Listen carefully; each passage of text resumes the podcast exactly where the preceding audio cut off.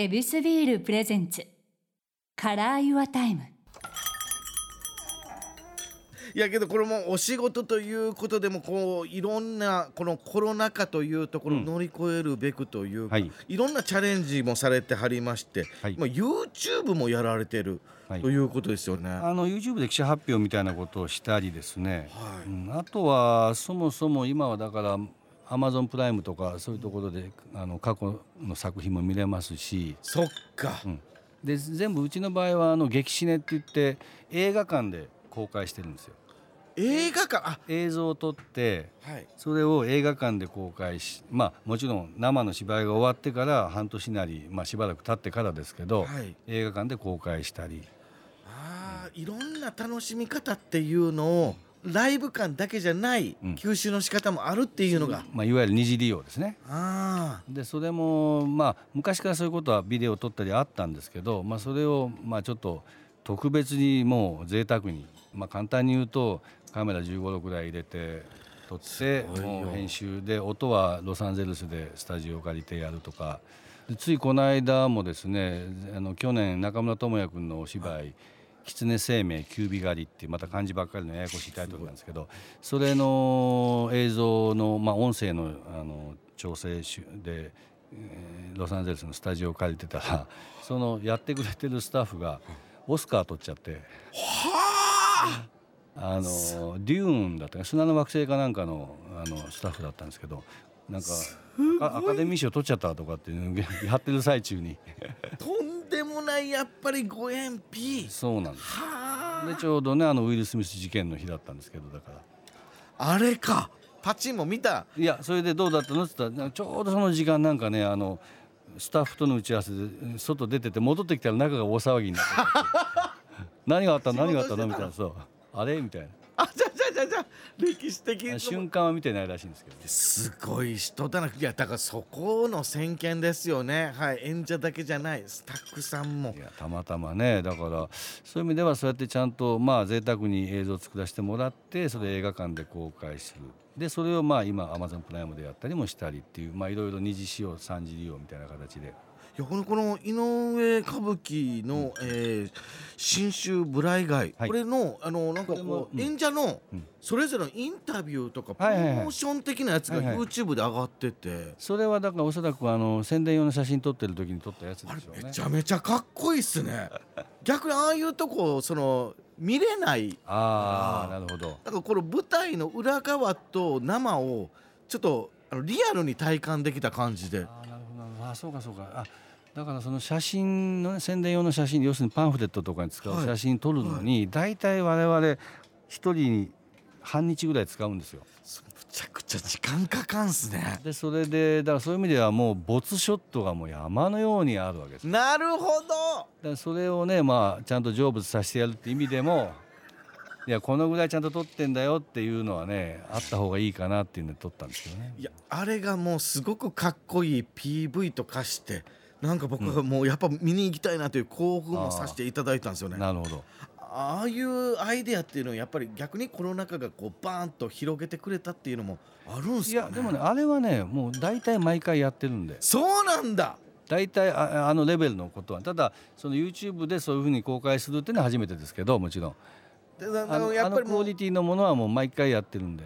ネット配信っていうところの幅の広がり方っていうのもうん。時代に乗って、でそっから生を見るっていう、そうですね。あ道筋ができていくわけですね。まあ生を見て激シネ行くまで激シネ見てまあじゃあ次は生で見ようかもありっていうことですけどね。楽しみ方味わい方が増えていったっていう感じなんですね。まあでも基本的によく言うんですけどねさっきの愛媛県と三重県じゃないですけど、まあ基本的にあの人は興味ないじゃないですか。あそもそもの発信でいうと、はい、なんでねあの演劇も同じで、まあ、演劇のお話ですって言った瞬間にな日本国民の大体6割7割の人はもう興味がないわけですよ。あこれ入り口っていうのは難しいですよね。はいで、まあ、2割3割の人を相手にしてると思った方がいいんですよね国民の。そもそもが、うんはい。でその中でそれでもまあ3,000万人4,000万人いるとしたらすごい。そこの10万人ですからね。めちゃめちゃ割合濃い、うんどこまでがファンをがっちり掴んでるかということでございますよね。はい。新州ブライ街でございますけども、こう東京建物ブリリアホールにて開催中でございます。はい池袋です。はいよろしくお願いします、そして秋にも公演が控えているということですよね、秋はですね新橋演舞場というところですね。はいされるんですか？何するんでしょうね。いやというかね演舞場はもう何回もやってるんですけどね。劇場としては、はい。で久しぶりにまあ帰ってきた感じですけど天海祐希さん、まあ、古田新太君。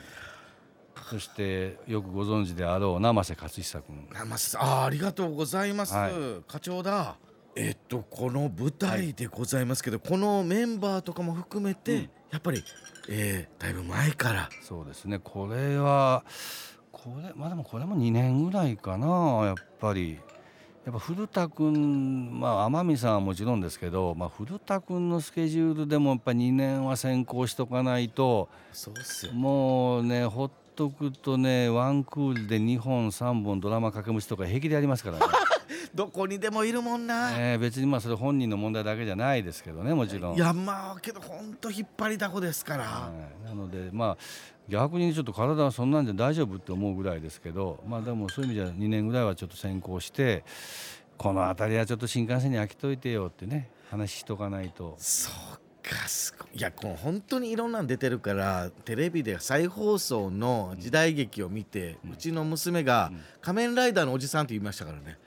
ライダーも出てるから。あのこの間やってましたねそういえばね。その映画の方ですけど、はいはい。なんかえ中学生だから子供の役かなんかで いやはい。子供の頃に受けたのを今でもっていう感じで、あそうですよ。はいそうなんですよ。あだからもういろんなところでででそれでも舞台にグッとやる。それはやっぱり自分のあの持ってる居場所みたいなことなんですかね。まあそうでしょうね。で一番ある意味わがままも聞きますしね。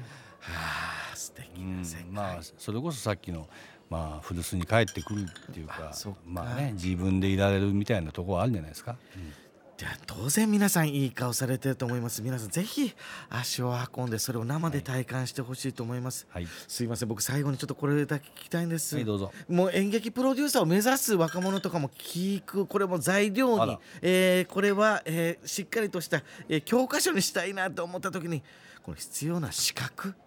ほなら何かあったりとか。大原的な？い やまあそうですね。いやそれは大原やったらはい完全な資格やけどはい。あ。あ資質資質。すいません。資質。まず演劇プロデューサーを目指してる人はねいないと思うんですよね。えいないでしょ。う。音楽プロデューサーとか映画プロデューサー多分やってみたいなと思ってる人いるかもしれないですけどね。けどこれだけ盛り上がってる舞台たちがわーってなってる、うん。えこれ誰がまとめてんのっていうところまで行くはずなんですよ。行くかな。はい。あの例えばね音楽好きで聴いてて、う んまあ、ビートルズになりたいとかストーンズになりたいと思う子がいても、はい。じゃあそのプロデューサーは誰だろうってね。はい。例えばビートルズで言うとブライアン・エプスタインって人なんですよ。私はもう「ザ・ビートルズ」っていう本を中学の時読んだ時にもうブライアン・エプスタインにしか目がいかなくて。いやそもうもともと持ってたんだ。そうなんです。で不思議だなと思ってだからなんでだろうと思ったらそうかそうかビートルズはビートルズしかないけどこのブライアン・エプスタインみたいな立ち位置になればビートルズもできるしデビッド・ボウイとも一緒にできるかもしれない。要するにプロデューサーの方が美味しいなと私は思ったんですよ。このうまみか。うまみを美味しいと感じれるかどうしかもかが中学2年ですかねそれ。はいえ。なので多分もし資質が必要だとしたらそういうことじゃないかな。その出役になるみたいなことよりもなんか裏で段取りを取ってる方が楽しい。例えば文化祭の準備してる時にはい。ねその劇の主役とか、ね、一番目立つ何かじゃなくてはえじゃあここの教室もこうして使ったら面白いんじゃないの？みたいな段取りを取ってちょっとあの先生は俺がなんとか説得してくるよみたいなことの方が楽しい人は演劇プロデューサーいわゆるまあプロデューサーという仕事に向いていると思います。なるほど。まあ、そういう意味では何人かいるかもしれないですね学校に。鴻上さんとその話しました？ね、中で？学の時に。中学の時に。だってあいつはそれこそ役者やってましたからね。それを見抜いて誘ったんじゃない？いやーそれはないと思うな。それよりはモテるとか言ったらこいつ引っかかるんじゃないかなっていうだ鳥肌立ったのを引っ込んだ。だってねそんなの役役者が持ってるに決まってるじゃないですか。いやそんなことも知らずに演劇を全く知らずに入ったわけです、そういうことですね、うん、自分が憧れてる職業だからモテるって言われてもそりゃそうだろう。俺はモテるに決まってるって自分でも思って飛び込んだら騙されてたっていうだけの話全然モテなかった。モテないっていうか別にそんなことじゃないなみたいな。そもそもね。っそもそも違うなっていう。てことは一応この P としての夢は叶ったっていう。現状そうですね。ただまあこれがあと何年どう続くかね。どういう形で終わるかはもう誰にも分かりませんからね。その今の夢の続きでございますけど、えー目標やこれやってみたいっていうのまだあったりするんですか？いやもうね粛々とこの状況をできるとこまでやるっていうだけですね。けどやっぱそれがやっぱり楽しい。うん。でまず海外行きたいとか全く私も思わないんで、ああなるほど、うん。あのーで井上秀則さんって人はねこれ座長なんですけど、はい。飛行機乗れないんです。え？なのでまあそもそも海外ない。で す船でまあ行くなんて。船で行くかって話も一応ありましたけどね。まあそれもないでしょうで私自身も基本的にあの日本語でやる日本の芝居が好きなので、ああなるほど。うん、あのもう40年近くなりますけど実は翻訳劇って人生で一回もやったことないです。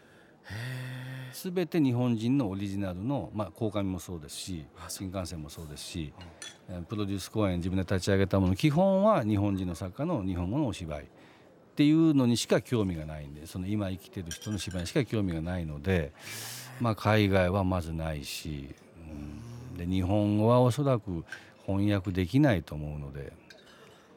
けどこれをこうしっかりと日本の味っていうのを伝えていくっていうのがで伝わった時の拍手も含めて、ずーっとこの快感が続いてるという。その世界でいいかなと思いますね。素敵。今がもう夢だよ、ああいやーすごい世界。だからこそこうやって僕たちもお客さんでポンと見た時にもう忘れられない癖になるっていうのはこういうことなんですよね。だといいですけどね本当に。はい。いや皆さんも絶対に体感してください。そしてずっと続けてほしいと思います、はい。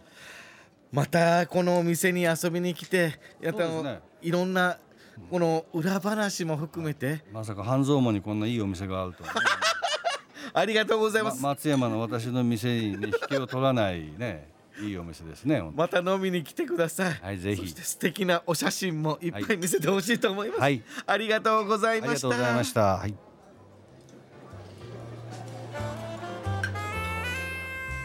ここでお知らせです。恵比寿公式 Facebook ページでは皆さんのビール時間を彩る恵比寿ならではの情報を発信しています。こちらもぜひチェックしてみてください。飲酒は二十歳になってから。エビスビール presents Color Your Time。チャンカワイでした。